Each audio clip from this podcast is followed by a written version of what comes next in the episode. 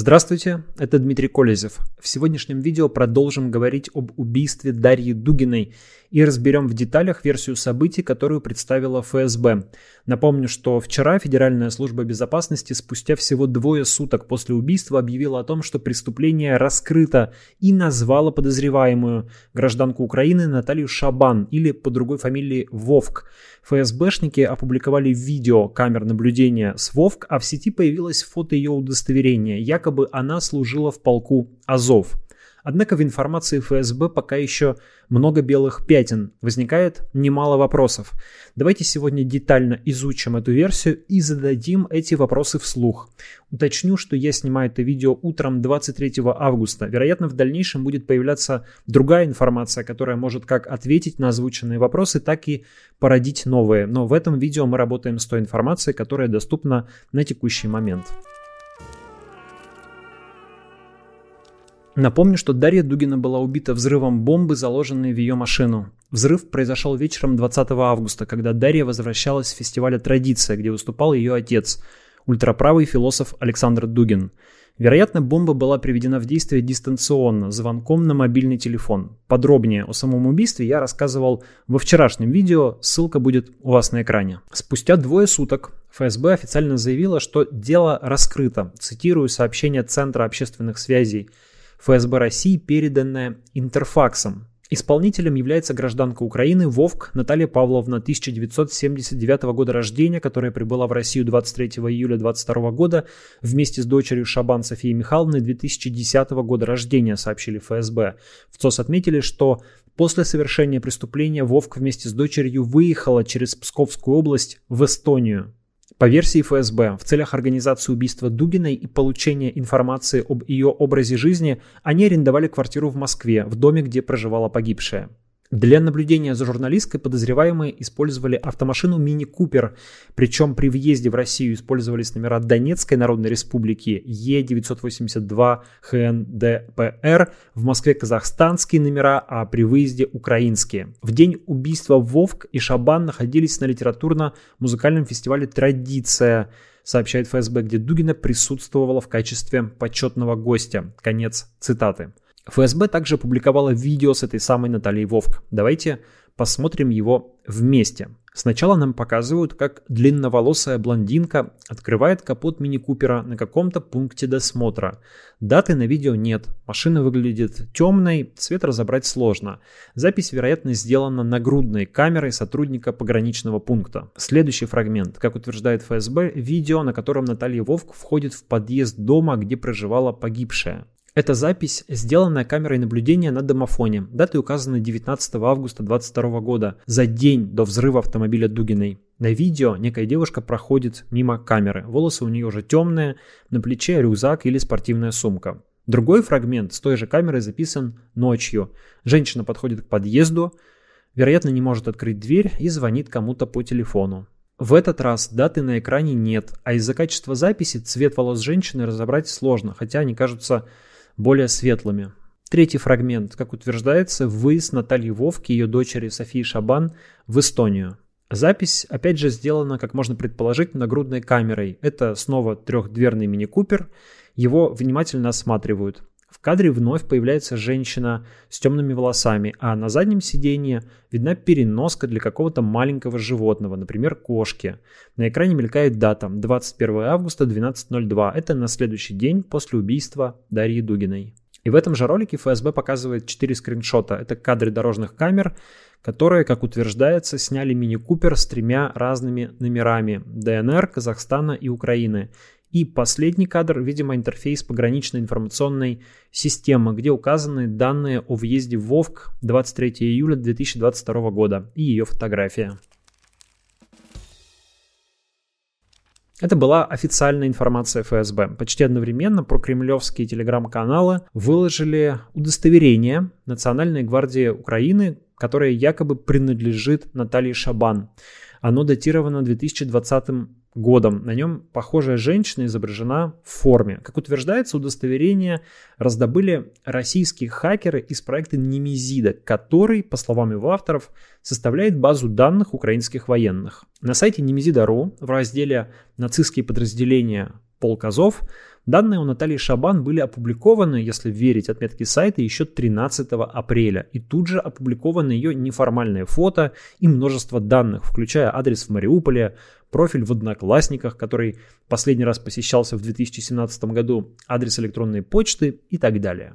Те же каналы опубликовали скриншот о продаже мини-купера с тем же украинским номером, опубликованный человеком по имени Данил Шабан. Возможно, это сын Натальи Шабан. Объявление было опубликовано 19 августа, а сейчас уже удалено. По ВИН-номеру автомобиля можно узнать, что он был застрахован 31 июля в Крыму некой Юлией Зизерой из Калининграда.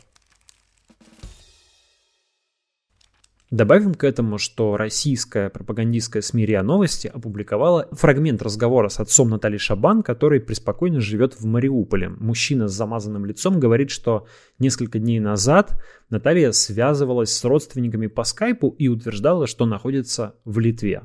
Скажите, пожалуйста, когда она с вами последний раз на связь выходила? Да где-то дня 3-4 назад, наверное. Э, какой был раз диалог?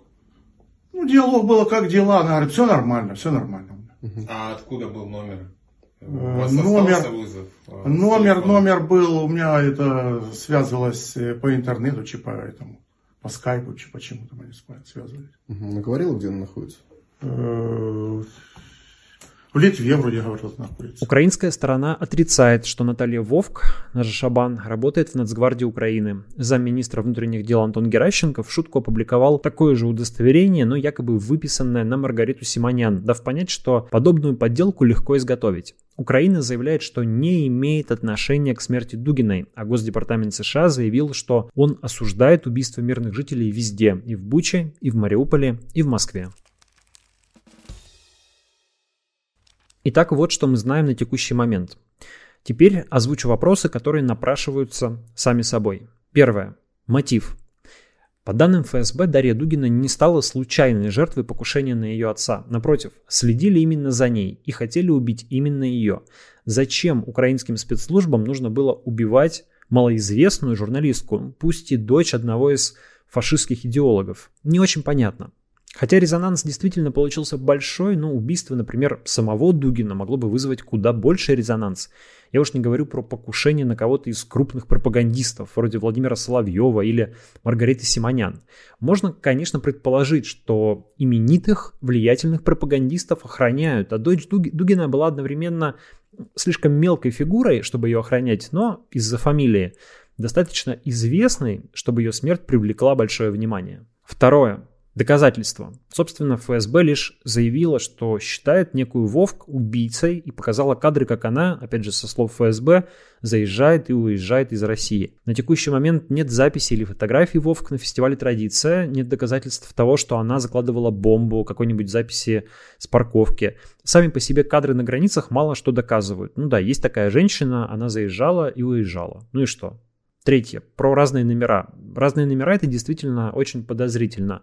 Но удивляет, что оказывается можно на одной машине въехать в Россию с номерами ДНР, а спустя месяц уехать на той же машине на украинских номерах.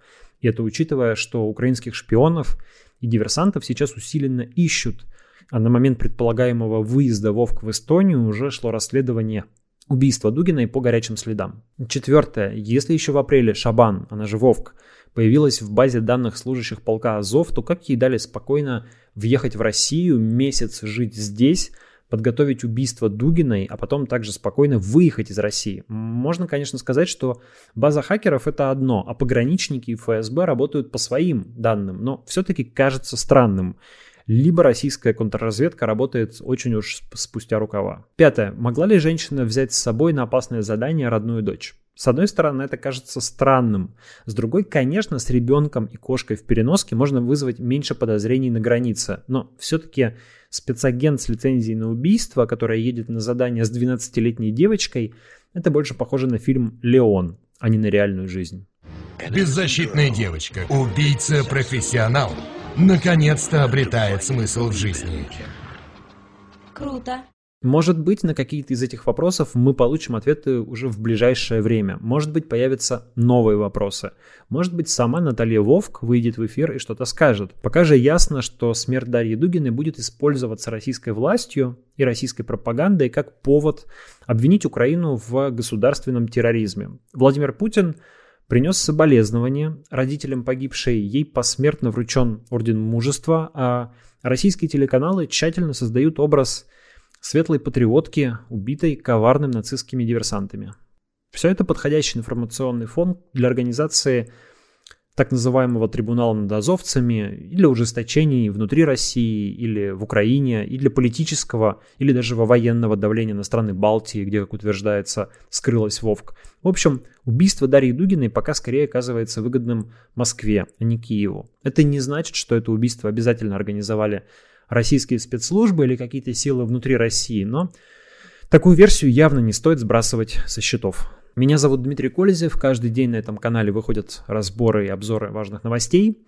Поддержите проект подписками на Boosty или на Патреоне или разовым донатом. Все ссылки, все реквизиты будут в описании этого видео. На сегодня это все. Пока.